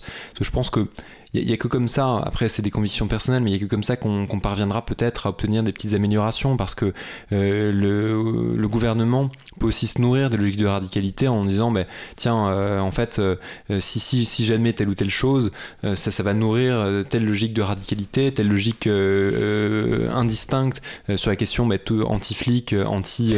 On, l'a vu pendant la dernière campagne électorale. On accusait M. Mélenchon qui avait dit la police tue. Alors, c'était, enfin voilà, la campagne notamment de, du, parti présidentiel euh, pour, euh, pour lutter contre cette coalition de gauche, c'était de dire avec eux, euh, ça va être la délinquance parce qu'il y aura plus de police, ça va être l'islamisme parce qu'on on a une complaisance vis-à-vis des islamistes. Enfin voilà, on a, on a véhiculé beaucoup de fantasmes aussi en réponse à cette, cette, constatation des violences policières. Oui, tout à fait. C'est sûr, c'est la double spirale de la radicalité. C'est-à-dire que sur qu'une situation de déni qui fait que bah, pour pouvoir être audible, il faut à chaque fois pousser des crans supérieurs. Euh, et, c'est vraiment, vraiment un risque, parce que de fait, en fait, plus euh, si vous, vous poussez. C'est le même mécanisme, en fait, que pour n'importe quelle euh, personne qui, qui, se sent victime d'injustice et qui, au bout d'un moment, en fait, parce qu'elle n'est pas entendue, ben, va avoir le sentiment que ben, tout le système est contre elle, que la justice, elle ne peut rien attendre d'elle. Et, et, ça, enfin, il y a vraiment un fléau, justement, à ne pas entendre, mais comment on fait, si je puis dire parce que même Comment on fait quand on attend l'exemple aussi quand, Exactement, quand on attend l'exemple et que même dans des affaires emblématiques, ce que vous imaginez, même on citait tout à l'heure l'affaire Chouviat, mais même dans son cas, s'il n'y a pas de suspension, alors euh, pour les cas où il y a aussi des violences, mais où ils n'ont pas la chance d'avoir des vidéos, où ils n'ont pas la chance d'avoir euh, un relais médiatique important, euh, alors imaginez que le, chemin, le chemin va être long. Donc c'est vrai qu'il y, a une spirale de radicalité. qui, est celle d'une part aussi de, militants qui sont actifs sur ces, sur ces questions avec, avec des slogans qui, qui parfois sur sont, sont quand même orientés vers l'institution judiciaire, enfin vers l'institution policière, euh, avec, euh, me semble-t-il, parfois, hein, mais je vous dis, ce, ce, risque effectivement qu'ils deviennent complètement inaudibles et que de fait ils alimentent, euh, ils alimentent des, des, des débats qui, sont, qui peuvent être par ailleurs intéressants, mais qui, qui ne peuvent pas du tout permettre d'avoir une amélioration sensible. Et surtout qu'ils ne prennent pas en compte, et ça vous le rappelez dans notre livre, les conditions de travail des policiers et puis l'état d'esprit dans le général Hein, de, la, de la société dans laquelle ils interviennent. Et ça, ça vous le rappelez à juste titre. Je voudrais rappeler aussi quelque chose. Certes, la police tue, mais la police se tue aussi beaucoup. La, hein. police se suicide beaucoup. Donc ça dit aussi beaucoup du mal-être de ces gens-là qui peut-être ont perdu le sens de leur métier. On pense là en ce moment c'est le, le procès France Télécom. Il y a eu beaucoup de suicides à France Télécom au moment où les gens ont été structurellement harcelés et où ils perdaient le sens de leur travail. On peut imaginer que les policiers perdent le sens avec les injonctions qu'ils ont de leur travail aussi et que ça ajoute à un mal-être qui peut, quand on a une arme, encore une fois c'est la question des armes, eh ben on se suicide plus facilement quand on n'en a pas. Euh, donc c'est aussi un drame. Hein. Et, vous notez, euh, ben voilà, cette, euh, ces policiers qui, qui ont été désignés comme des cibles par les islamistes, en effet. Hein. Mm. voilà, il y a eu des policiers qui ont été, qui ont été attaqués, il faut pas non plus mm. le nier. Hein. la police qui, voilà, qui, du coup, il y a une logique de victimisation aussi mm. qui, pour justifier un surarmement, il y a une police qui, est, qui a été beaucoup mobilisée pendant la pandémie aussi, avec beaucoup de, de, missions qui n'étaient pas à, à l'ordre du jour qu'ils sont devenus, comme les contrôles des attestations par exemple. Enfin, et, tout ça, tout ça, vous le signalez aussi. On, le signale, on le signale aussi effectivement parce que après, en plus, il nous arrive moi, enfin, de discuter avec des policiers ou, euh, ou des gendarmes, qui est des dossiers dans lesquels on représente. Euh, des policiers ou des gendarmes qui d'ailleurs parfois sont, sont, sont, des lanceurs sont des lanceurs d'alerte. Euh, et euh, bah, cette question vous, savez, vous avez notamment la, question de, euh, de des, des, convictions politiques euh, de certains policiers où ils vous disent bah, en fait enfin vous avez quand même des sondages qui révèlent qu'ils votent plutôt mm. vers enfin droite, vers, vers l'extrême droite. Et bah, on le voit notamment encore une fois à travers le réseau législatif c'est qu'ils vous disent bah, en fait on est on est à l'image de la société. Oui. et enfin et vous voyez enfin et autant il y a quelques années on disait c'était peut-être moins le cas en tout cas c'était moins visible en, termes, je veux dire, en termes de, résultats électoraux, et vous dites, ben, c'est quand même des choses qu'on doit aussi intégrer. C'est-à-dire qu'il y, a aussi des, changements de, société euh, qu'on doit entendre. Mais et est solutionné par ailleurs. Euh, mais en tout cas, ce qui, ce, qui, ce qui, veut bien montrer que ce sont des choses qui sont, qui sont complexes. C'est-à-dire que euh, quand, quand, on, quand on vous répond ça, bah, vous êtes obligé de prendre en considération le fait que bah, c'est une, une, vue d'ensemble aussi qu'il faut avoir par rapport à la société dans laquelle ils vivent et, la manière dont aussi leurs propres euh, convictions sont alimentées par des idées politiques qui elles-mêmes rencontrent le succès sur un plateau télévisé et pour une partie, pour une partie de l'opinion. Donc ça, c'est pour ce qui concerne la, la politique donc des, des, policiers. Après, effectivement, sur, sur, les conditions, euh, sur les conditions de travail, on sait que dire, vous avez des locaux qui sont des locaux vétustes, vous avez des salaires euh, qui sont des, des, salaires tout à fait, euh, dire, tout à fait, tout à fait précaires, avec des amplitudes horaires qui peuvent parfois être importantes. Mais c'est de dire à la fois prendre en considération ces facteurs, mais ne pas faire que ces facteurs deviennent des causes d'exonération, dire, de, de, de toute responsabilité. Mais c'est qu'on a un peu l'impression parfois de l'extérieur que l'État ne pouvant pas ne voulant pas les payer plus ou leur donner des bonnes conditions de travail, euh, sur les questions, euh, je sais que l'IGPN est assez pointilleuse sur les questions de détournement de fonds ou de, euh, ou, de, ou de trafic auquel ils pourraient être mêlés. Je crois que pour le coup, l'IGPN marche pas mal de ce côté-là. Il y a peut-être une volonté de vraiment. Mais par contre, sur les violences policières, en gros, c'est lâchez-vous les gars. là, vous serez protégés. c'est surréaliste. C'est surréaliste. C'est surréaliste et en même temps, les plus graves que la, réaction. C'est mm. vrai. Après, en fait, d'ailleurs, c'est ce que nous disent certains syndicalistes hein, quand on est en plateau à chaque fois euh, ou invité dans tel ou tel débat. Ils nous disent bah tiens, euh, euh, nous on est le corps le plus contrôlé, ce qui revient à chaque fois. Mais pas, ça dépend sur quoi. Bah, c'est exactement. Il faut regarder dans le détail. Il faut étudier les rapports de l'IGPN pour savoir. en termes statistiques, peut-être que c'est vrai, mais c'est vrai qu'après si derrière pour des comportements les plus graves, on l'est pas. Mais donc simplement, je disais, c'est vrai qu'il faut entendre ces facteurs. il faut entendre quand même les facteurs des conditions de travail. Et moi, enfin, j'avais été saisi parfois, notamment lorsque j'avais été désigné par des, euh, des, manifestants, notamment des gilets jaunes, euh, où euh, bah, vous aviez cette rencontre dans le commissariat. notamment, je me souviens une fois, une, garde à vue, c'était un agent de la RATP qui était, placé en garde à vue, qui, avait, qui avait manifesté. et en fait, bah, quand hors PV, ils disent bah, en fait non, mais on a les mêmes, les mêmes difficultés sociales. Désolé, on a été obligé de vous interpeller parce qu'en fait on a des instructions, on a des directives et qu'on s'y conforme. Et je me dis mais tiens, mais dans quelle société en fait on a pu, enfin, on a pu arriver? Je veux faut pas oublier aussi, qu'il y a aussi la part des instructions et il y a aussi la part d'une déresponsabilisation liée à une volonté du pouvoir politique qui n'est pas une volonté euh, forcément individuelle. Mais je me dis, mais en fait, dans quelle société on intervient pour, Enfin, on arrive pour que ce dialogue soit hors PV et que derrière on, on, voit qu'un aspect des choses, à savoir une intervention policière, euh, des instructions données par le parquet. Donc, je dis effectivement, faut entendre ces facteurs, mais faut pas non plus oublier le reste. Et je pense que quand je dis pas oublier le reste, notamment la question du discernement. Et on, l'a vu euh, à l'occasion des, contrôles, des, euh, euh, notamment, même si on vit dans une société où une information remplace une autre, mais on a quand même vécu avec une obligation d'avoir une attestation de déplacement, avec l'obligation du port du masque, des choses qui étaient complètement inédites. Et je trouve que, enfin, sur cette problématique comme sur, d'autres, il y a, y, a, eu un manque de discernement d'un certain nombre de policiers, d'un certain nombre de gendarmes qui ont rendu complètement mécanique les sanctions sans écouter les personnes en fait qui vous disent bah tiens, mais en fait, j'ai pas mon attestation de déplacement parce que il a fallu que j'aille apporter à ma grand-mère tel ou tel. Vous enfin, qu'on arrive comme ça dans une société où la, rupture de confiance qui existe entre la police et la population se, double aussi d'une rupture de dialogue en disant il y a un côté où vous avez le sentiment que euh, dès que vous êtes contrôlé, euh, dès que vous avez affaire à un policier ou un gendarme, vous avez même, vous voyez, personnellement, des, presque, même si vous n'avez rien fait, vous dites, euh, vous avez presque une crainte que, que pour, un, pour tel ou tel mot, pour telle ou telle explication,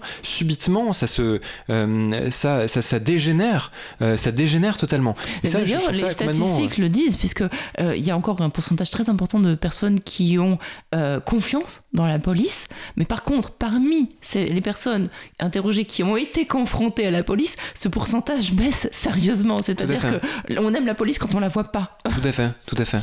Mais je, mais je me dis, enfin, vous voyez, enfin, quand, quand, quand, on arrive à dire euh, une, une à, à redouter euh, le, contact avec la police en dehors du cas où par exemple vous les appelez parce que vous avez été victime, vous les appelez parce que vous avez, vous avez besoin d'eux, mais sinon d'être, sur la voie publique et se dire que, euh, vous voyez, ça, ça peut, ça, peut, ça peut basculer, je trouve, ça préoccupant. Donc je disais, manquement à l'obligation de, l'obligation de discernement et peut-être aussi, parfois, je trouve, un, confort de la part de certains policiers ou de la part de certains gendarmes qui disent, oui, mais bon, vous savez, on a nos conditions de travail, euh, on a, puis, c'est la société, je disais tout à l'heure, c'est la société qui se radicalise, c'est la société qui devient extrême droite, mais en fait, vous aussi, vous avez un rôle social, vous aussi, vous avez une fonction qui est, euh, qui est indispensable. Je gardien de la paix. Vous rappelez dans le livre d'ailleurs qu'on n'est pas obligé euh, d'obéir à une, une, injonction quand on la suppose illégale. Et ça, vous le rappelez notamment dans, pour le cadre des manifestations que vous décrivez dans, dans le livre. Hein. Euh, ça, peut-être les policiers, il faudrait leur dire un peu mieux. ah oui, tout à fait, tout à fait. Et puis, en plus, c'est, un corps qui, qui, qui, a beaucoup de mal avec cette question de la désobéissance. Parce qu'eux-mêmes ont une possibilité je de désobéir quand l'ordre est illégal. donc, c'est une chose, par exemple, de, dire bah tiens j'avais le j'avais la, grenade l'IF4 je me, je, je me souviens parce que d'ailleurs on était dans un contexte électoral je me souviens de cette vidéo notamment où euh, vous avez euh, un, des policiers avec un euh, qui utilise donc un lanceur de balles de défense et qui dit à voter en même temps qu'il tire sur les sur les manifestants. Enfin je trouve que à la, fois ils peuvent enfin parfois il y a des y a, des causes qui trouvent leur leur explication dans des directives qui ont été données mais parfois aussi ils ont une, une obligation de discernement et les directives qui sont reçues euh, mais c'est pas des, directives qui sont, qui sont générales. C'est pas parce qu'on a la possibilité, par exemple, euh, d'utiliser le LBD euh, qu'on doit le faire de façon systématique. puis en plus, après, il faut rappeler aussi le cas pas, pas tirer dans la tête, etc. Donc, enfin, il y, a, un, tas d'éléments. Je trouve que, enfin, c'est, le devoir de nuance vaut dans les deux sens. Et c'est peut-être aussi la question de l'usage des armes, parce que vous vous expliquez, vous dites les, les policiers sont de plus en plus armés avec des armes que parfois ils ne connaissent pas. Et CF, euh, l'affaire du Pont Neuf, où le gars apparemment savait pas qu'il avait une arme automatique entre les mains, on en est là. Euh, donc euh, on sait que les, policiers ne, ne, font pas leurs heures d'entraînement au tir. donc c'est aussi tout ce problème de la formation, c'est-à-dire qu'on met dans, la, dans les mains de gens qui ne savent pas s'en servir des armes létales. C'est vraiment je, le, le, dénominateur commun qu'on a dans l'argumentation avec un policier ou c'est un gendarme qui euh, peuvent être aussi dans le déni de la manière des violences, mais lorsqu'on parle de la formation, ils reconnaissent eux-mêmes que, vous voyez, qu'il y a des, y a des manquements. Donc c'est toute l'ambivalence, je trouve, de certains discours en disant, mais ils vont venir, notamment c'est un syndicaliste, ils vont venir contester, non, il n'y a jamais eu de violence, mais en même temps, euh, c'est vrai qu'on a des problèmes de formation, c'est vrai qu'on n'est peut-être pas suffisamment formé à l'usage des armes. Donc, euh, comment est-ce qu'on peut dissocier la question de l'absence suffisante de formation euh, et la question de l'utilisation elle-même qui est faite des armes? Moi, enfin, j'avais été stupéfait, notamment cette affaire donc, du refus d'obtempérer l'a encore, encore rappelé, lorsque vous avez des policiers qui se présentent devant, devant, devant aussi le public pour justifier un peu de la manière dont ils sont formés et qui vous disent, ben, c'est parents, c'est 3 fois 30 cartouches. Je veux dire, 3 fois 30 cartouches. Il faut bien imaginer que. Et pas euh, sur des gens, hein, pas en intervention, c'est l'entraînement. Hein.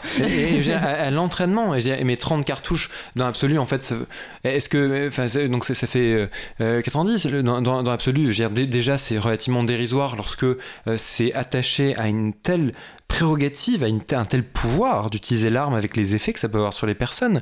Et puis en plus, ce sont des armes qui peuvent être automatiques. Donc, je veux dire, 30 cartouches, euh, ça peut être tiré extrêmement rapidement. Donc, je, je, non, non seulement vous avez cette question de la, de, de, la formation qui complètement défaillante, et ça, je pense qu'il faut, il faut vraiment. c'est moins d'un an hein, pour pouvoir être sur la voie publique avec une moins d'un an, c'est moins d'un an, donc 3 fois 30 cartouches par an pour pouvoir justifier de sa certification pour, pour pouvoir utiliser l'arme. Et puis en plus, vous avez euh, le, euh, ce qui, ce qui s'ajoute, euh, c'est l'usage d'armes qui sont de plus en plus dangereuses. Parce que je, disais tout à l'heure la logique d'exception, mais ça fait aussi que vous avez des fusils d'assaut désormais qui sont, je veux dire, qui sont entre les mains des policiers sur la voie publique. et, et même, vous voyez, on se, malheureusement, on a tendance maintenant à presque s'y habituer.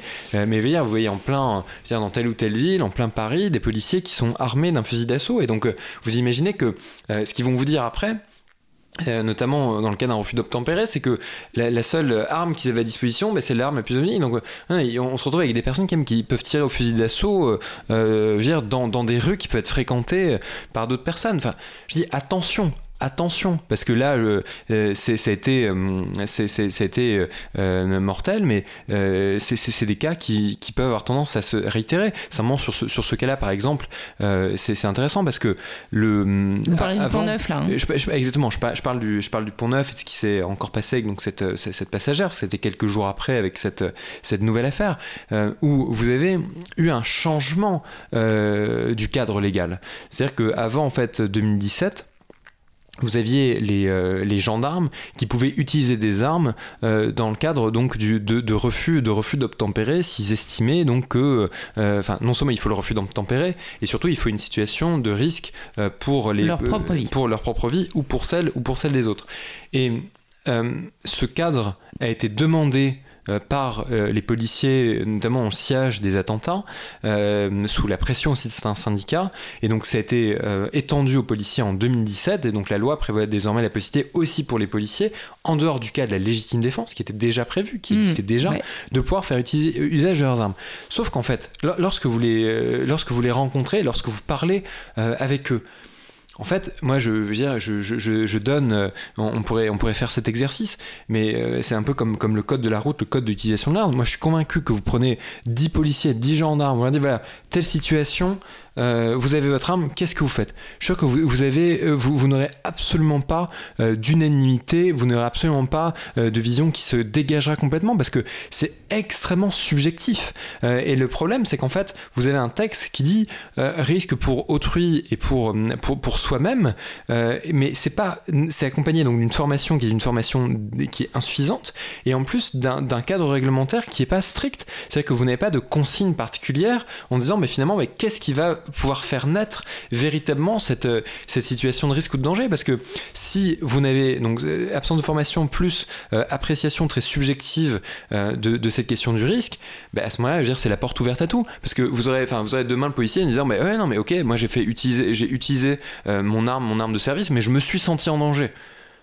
Je me suis senti en danger. Bon, le sentiment, c'est oui, très subjectif, effectivement. C'est très subjectif. donc, donc c'est aussi ça qu'il faut bien voir. C'est que, pardon au-delà même euh, de, de, de, la question, c'est sûr, à chaque fois, dans, dans, dans, les, dans, dans, dans, les partisans d'une police toujours plus armée, dans les partisans euh, de, de, cette policière, vous avez toujours dit, mais on va pas, on va pas attendre de nous tirer dessus. Non, mais ok, on va peut-être pas attendre de vous tirer dessus, mais en attendant, vous avez une arme entre les mains, euh, vous avez des, des, des, des, règles, notamment supranationales, dont l'article 2 de la Convention européenne des droits de l'homme, qui font peser sur l'État une obligation positive de protéger la vie. Et eh donc je veux dire, et, et, si vous mettez en balance le, la contravention qui aurait été, qui aurait été commise, moi je trouve que c'est une question quand même qui se pose.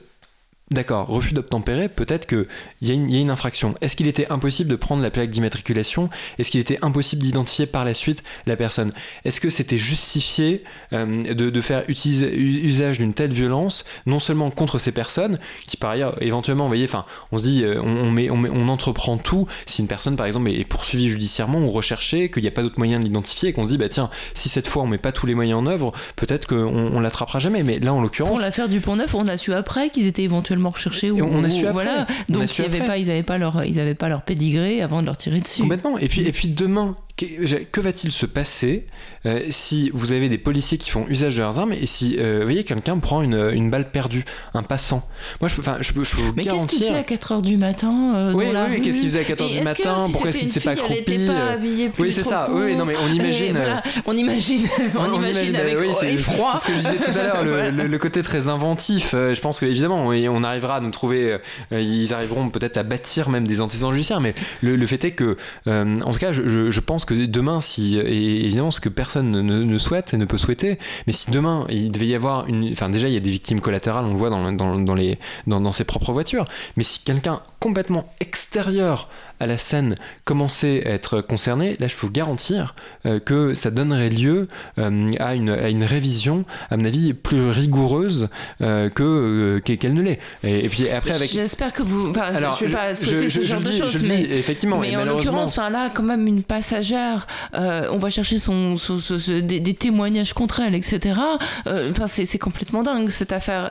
Enfin voilà, une innocente est morte ah par la police. mais et, on cherche quand même des justifications. Donc je pense malheureusement qu'on chercherait aussi des justifications. On, on, chercherait aussi des justifications, mais je me, enfin, je, je, je, me dis, voyez, quelle, est la prochaine, quelle peut être la prochaine étape aussi dans cette prise de conscience? Effectivement, parce qu'on voit que la passagère, euh, voyez, ça, ça, ne, ça, ne, ça, ne, fonctionne pas euh, pour euh, pouvoir mettre dire, sur la table. C'est vrai qu'on espérait tous un choc de l'opinion publique avec cette affaire. Il n'a pas eu lieu. Donc, voyez, on est obligé quand même de prendre acte du fait que le choc n'a pas eu lieu et donc de se dire, mais en fait, qu'est-ce qui, qu'est-ce qui peut provoquer malheureusement le choc? C'est comme c'est un, peu comme le, bah, cette question de la clé d'étranglement. Au bout de combien de victimes, au bout de combien de personnes décédées, on va se dire, bah tiens, non, il faut arrêter. Euh, donc là, on a le sentiment que malgré la, répétition euh, des cas d'utilisation de euh, d'armes qui peut être aussi des armes, des, armes de guerre, mais c'est insuffisant. Donc on, bah, a l'impression que tout le monde attend à ce qu'il puisse y avoir à nouveau une autre, une autre situation. Oui, et puis bah, après ça, en, réclamant plus d'armement et plus d'impunité, parce que c'est ce que se fait notamment le syndicat Alliance, hein, qui demande une automatisation de la légitime défense, euh, qui demande plus d'armes, toujours plus d'armes. Euh, c'est clairement plus il y a d'armes, plus il y a de morts. Enfin, c'est mathématique. Hein, on le voit aux États-Unis. Euh, c'est pas, enfin, c'est une évidence. mais alors, si on veut sortir de cette logique, et ce sera la dernière partie de notre émission et qui est pas la moindre, Vincent Brégard, c'est comment on arrive à la désescalade sur ce, sur ce thème-là. Comment on arrive à, euh, alors je vais pas dire désarmer la police, mais, pourquoi pas en tout cas enlever un certain nombre d'armes inutiles et, létales euh, qui font beaucoup de dégâts euh, pour peu de résultats. comment on arrive à rétablir un dialogue? Comment on arrive à faire en sorte que on puisse Petit 1, avoir une transparence sur les violences policières, c'est peut-être le préalable, et petit 2, à faire en sorte que euh, bah, on soit plus dans cette logique-là, on retrouve des gardiens de la paix. Elle est, enfin, c'est évidemment une, une, une, question euh, euh, complexe qui, qui amène une, réponse complexe aussi, parce que euh, il y, a tellement, enfin, il y a énormément de sources de, d'amélioration, de sources de progrès. Il y a, y a les, les, petites sources de progrès, c'est-à-dire ce que je disais notamment par rapport à, à cette question de, de l'outrage et de la rébellion, de faire en sorte qu'il y ait des mécanismes judiciaires qui soient plus protecteurs, c'est-à-dire que de, de, se dire que, par exemple, typiquement, il peut y avoir un sursis si jamais vous avez déposé mmh. plainte vous-même pour des faits de violence, au moins ça vous protège d'une condamnation automatique pour des faits d'outrage, euh, si jamais. Mm. Je pense que la jurisprudence aussi peut évoluer dans la prise en compte du fait qu'il y a des outrages qui surviennent euh, dans, dans, le cadre de, mm, de contrôles d'identité qui sont illégaux. Mm-hmm. Euh, et jusqu'à présent, les, les jurisprudence se dit bah, c'est pas parce que le contrôle est illégal que ça justifie pour autant l'outrage. Mais je trouve que honnêtement, bah, si, je dire, si vous, vous, voyez, vous vous emportez. Si vous êtes victime d'une injustice, vous pouvez vous emporter. Exactement. Je dirais. Puis après, ça pose la question, voyez, de l'outrage. Évidemment, il ne s'agit pas non plus de, de, de tolérer des. Et d'un point de vue plus institutionnel, vous, vous, vous évoquez aussi peut-être une réforme de l'IGPN voilà, donc c'est ça. Donc je disais euh, des, des, réformes à la fois, donc je, je pense, euh, enfin judiciaire, réforme de l'IGPN pour lui garantir enfin cette indépendance à laquelle, je veux dire, on euh, qu'on pourchasse depuis, et, depuis tant de temps. Qui est demandé par le défenseur des droits, qui est notamment. demandé par le défenseur des droits. Moi, je pense que typiquement le la question de l'introduction du défenseur des droits dans une, vous voyez, dans une commission, de le rapprocher de l'IGPN pour avoir un devoir de contrôle, me semble pouvoir être une option parce que c'est une autorité administrative indépendante et qu'il pourra avoir un droit de regard regard. et vous voyez, et à minima, alors c'est sûr, après, c'est, ça amène tout un tas d'interrogations. Mais par exemple, on disait tout à l'heure sur le défenseur des droits qui dit qu'il y a, enfin, il, il, a fait des préconisations de poursuites disciplinaires qui n'ont pas été suivies des faits. Mais voyez, si vous voyez, réponse utile, réponse simple, garantissons le fait que ça, ça, quand le défenseur des droits demande des poursuites disciplinaires, on le fasse. Mm. et enfin, donc ça, semble aller de soi, mais il y, y, a plein de petites mais à la fois grandes par leurs enjeux et par les réticences euh, qu'elles rencontrent qui peuvent, euh, qui peuvent être faites. Je pense qu'il y a aussi toute une question pédagogique euh, de, la police où on, nourrit énormément de, de sentiments aussi de d'exclusion à l'encontre de telle ou telle catégorie de la population. Euh, vous voyez, notamment cette question de, bah, des contrôles aux faciès, euh, la question du rapport à l'autre, euh, qui euh, pourrait là aussi faire, à mon avis, l'objet de, de formations plus fortes au moment donc des alors, vous, vous dites hein, dans, le livre, ce qui est intéressant, c'est que effectivement, il y a eu aussi un effort de diversité, c'est-à-dire en fait, il y a eu des Noirs et des Arabes qui sont rentrés mhm. dans la police, mais le problème, c'est qu'ils sont rentrés par le bas, c'est-à-dire qu'ils sont, euh, ils sont simples agents de police. Alors, je connais pas bien les grades, mais par contre, à la, direction, parmi peut-être les commissaires, les, inspecteurs, je connais pas les noms, hein, euh, ben, là, il y en a pas. Tout à fait. Non, c'est ça. Je, je, trouve que le, la, la, piste de la, de, la, de la diversité, pour moi, mérite euh, d'être euh, d'être relevée parce que bon, évidemment on peut jamais garantir euh, qu'elle qu'elle empêche toute forme de violence. Mais c'est vrai que si on avait des personnes bah, issues de d'une plus grande diversité qui seraient à des postes qui seraient des postes de commandement et pas simplement postes de gardien de la paix ou des postes de subalternes bah, peut-être que de fait ils auraient des ils peuvent avoir des parcours de vie ils peuvent avoir des, une, une vision qui est une vision qui peut être riche d'enseignement pour un tas de personnes, vous voyez, pour lesquelles.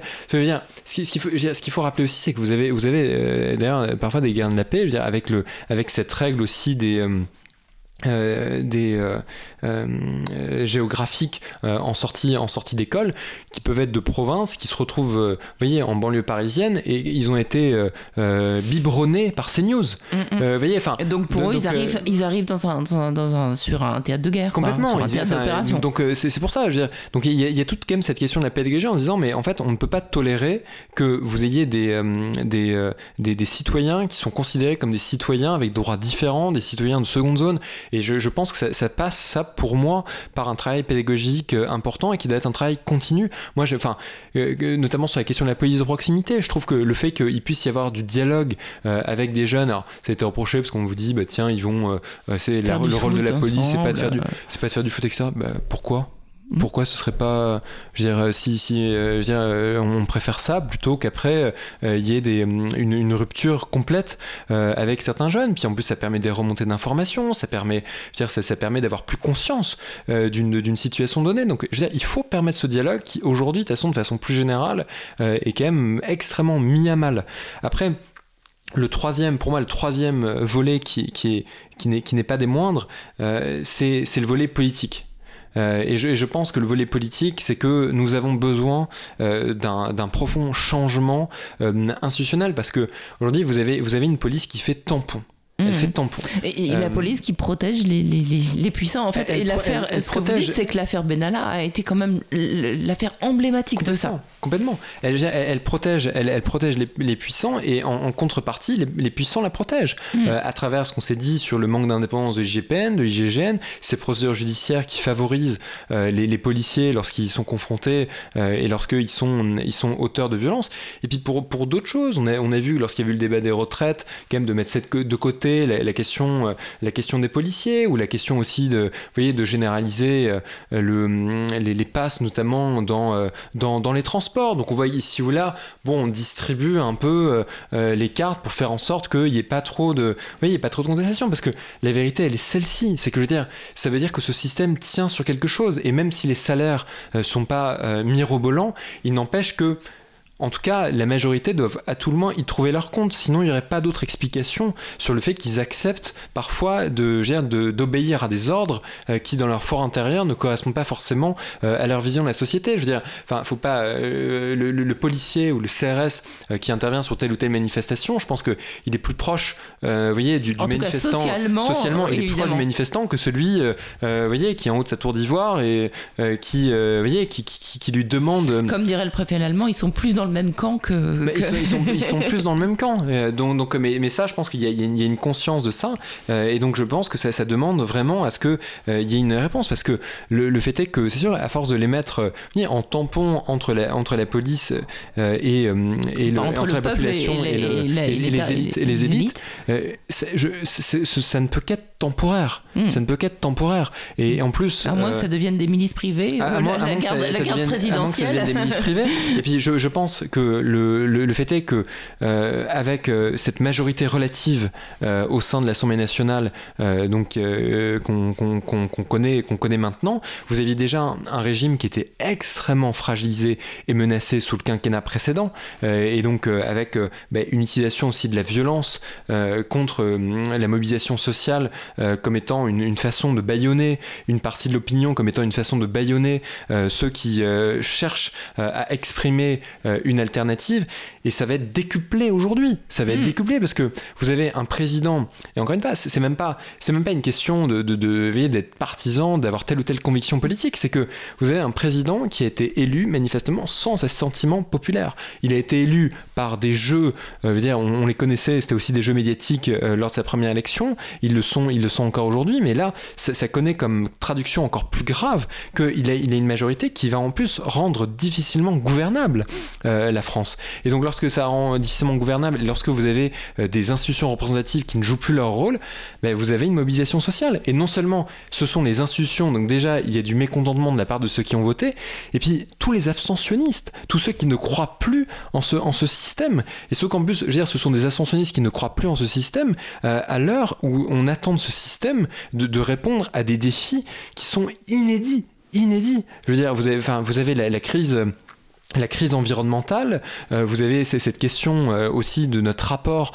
euh, au, capitalisme et à ce qu'il occasionne en termes de dégâts pour, pour l'environnement. Donc je veux dire, c'est pour ça que malheureusement, il y a tous les signes avant-coureurs, crise démocratique, crise de représentativité, difficulté pour l'Assemblée nationale de jouer son rôle, plus dans le même temps, crise sociale probablement provoquée aussi par le fait que ça a été un peu suspendu le temps de la crise sanitaire, où on voit que il y a eu une, suspension aussi de la mobilisation qui va, recommencer à naître et une mobilisation aussi qui voit que de toute façon, c'est pas le pouvoir politique euh, qui va décider, en dépit de, des, annonces euh, qui sont faites, de véritablement répondre euh, notamment à l'enjeu environnemental. Donc là-dessus, qu'est-ce qu'on va faire? Est-ce que ça va amener de véritables changements substantiels et jusqu'à quand? Ben, la police va, pouvoir agir pour faire en sorte de, limiter les effets de cette, mobilisation? Alors, dernière question, mais encore une fois, importante parce que vous, vous en parlez dans le livre, avec une, petite information que j'ai apprise d'ailleurs sur l'attitude de la France par rapport aux, aux, éventuels euh, progrès possible au niveau international pour, pour avoir une police euh, qui, qui soit plus dans la, dans la désescalade. Euh, comment ça se passe ailleurs? Euh, Est-ce que la France est un cas particulier? On sait qu'aux États-Unis, ça se passe pas beaucoup mieux. mais parlons de l'Europe, par exemple. vous dites dans le livre que ça se passe pas comme ça en Angleterre, ça se passe pas comme ça en Allemagne. Longtemps, on a eu une image comme ça d'épinal, du maintien d'ordre à la française, qui était soi-disant où il n'y avait pas de mort, etc. là, on voit que bah, on est sacrément descendu de notre pied d'escalade d'Estal et qu'il y a, y a vraiment une doctrine française qui est, qui est délétère et que ça pourrait mieux se passer parce que ça se passe mieux ailleurs. Expliquez-nous ça en quelques minutes. Mais ce, qu'on voit, c'est que la, technique, en tout cas la, doctrine de maintien de l'ordre en France, euh, c'est la doctrine par, euh, presque par l'escalade et une logique très confrontationnelle.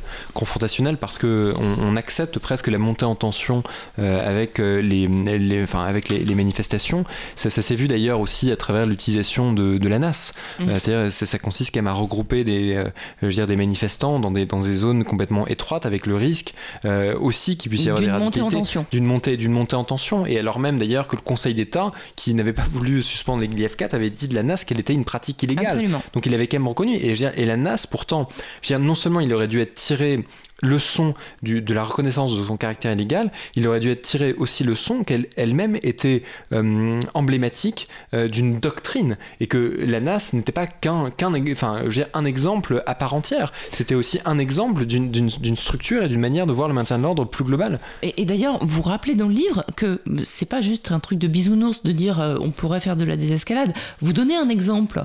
je crois que c'était des manifestants des manifestants d'extinction rebellion qui ont manifesté pendant plusieurs jours avec une consigne de la tête de l'État de dire on ne fait pas de vagues on... et il n'y a pas eu d'incident. Donc ça veut dire que si on veut, on peut en fait. Tout à fait. Mais en fait, je, pense que les, pouvoirs publics s'étaient rendus compte, notamment avec la, diffusion des images du pont de Sully, où on voyait ce gaz lacrymogène répandu et utilisé de façon pour le contre des manifestants écologistes. Hein. complètement disproportionnée, où ils ont attendu et fait en sorte justement d'éviter la réitération. Donc pour d'autres mobilisations que ce même mouvement a eu, il y a eu euh, des instructions de donner pour dire bon mais pacifions les choses, attention à intervenir. Et puis vous vous rendez compte qu'en fait après les manifestants finissent par, par partir. Donc ça existe. L'Allemagne pratique la désescalade. Je pense qu'on peut se rapprocher euh, de modèles qui sont plus des modèles de dialogue avec les manifestants. Et en plus, vous savez, moi, euh, je, à chaque fois, je suis stupéfait d'entendre des policiers et des gendarmes qui disent oui mais il y a des violences, etc. Mais par exemple pour ce qui s'est passé au Stade de France, mais en fait vous, vous avez l'impression que la France est le premier pays à, avoir, à organiser une finale d'un grand événement euh, sportif et que c'est la seule, vous voyez, elle serait la seule dans le monde euh, à être dans une telle, dans une telle situation. Mais non, ça, ne fait pas sens. Veux dire, déjà, il y, a eu des, cas précédents qui auraient pu servir, ne serait-ce que dans la coopération européenne, de faire en sorte qu'on n'ait pas, ces incidents. Et elle aurait dû y voir la démonstration de la, défaillance de sa propre doctrine de maintien de l'ordre. Juste un mot, ce que j'ai appris aussi en lisant votre livre, c'est que quand on propose à la France de venir participer à des, opérations internationales, j'ai oublié le nom, euh, pour justement euh, mettre en œuvre ces politiques de désescalade, la France refuse. Elle le refuse. C'était quand ça? Elle refuse. Alors là, j'ai plus effectivement, j'ai plus la, date, euh, la, date en. Bah, faut acheter votre livre alors. exactement, vous voyez. mais, mais effectivement, non, non. Ce qu'on voit, c'est que lorsqu'il y a des tables rondes qui sont qui sont faites avec d'autres d'autres pays européens sur cette question du maintien de l'ordre et de l'utilisation aussi des, armes de défense, bah, la, France est, est, aux abonnés absents. Donc après, il faut pas s'étonner que de tels dire que de tels événements comme celui du euh, donc de, l'organisation de la finale de la Ligue des Champions euh, connaissent un tel, un tel déroulement. Mmh. Bah effectivement, voilà, bah donc la démonstration est faite. J'invite euh, donc à, lire votre livre, donc coécrit par vous, Vincent Bregert, et par euh, votre confrère William Bourdon. Euh, donc un tout petit livre, mais d'une densité extraordinaire et très simplement écrit. Vous décrivez les mécanismes, les mécanismes du déni, et aussi avec les pistes comment on pourrait s'en sortir. On vient de l'évoquer. Merci beaucoup à vous. C'était bienvenu d'avoir cet éclairage. Euh, je, précise aussi que c'est pas un livre militant. Hein. C'est un livre qui est bien sûr contre les violences policières, mm. mais bon, comment peut-on être pour? Mais qui, qui va dans le sens d'une amélioration mm. des choses et d'une compréhension je pense qu'on a énormément besoin de comprendre. Merci beaucoup, euh, euh, William, euh, pardon, Vincent Brigard, d'être venu ce matin nous en parler.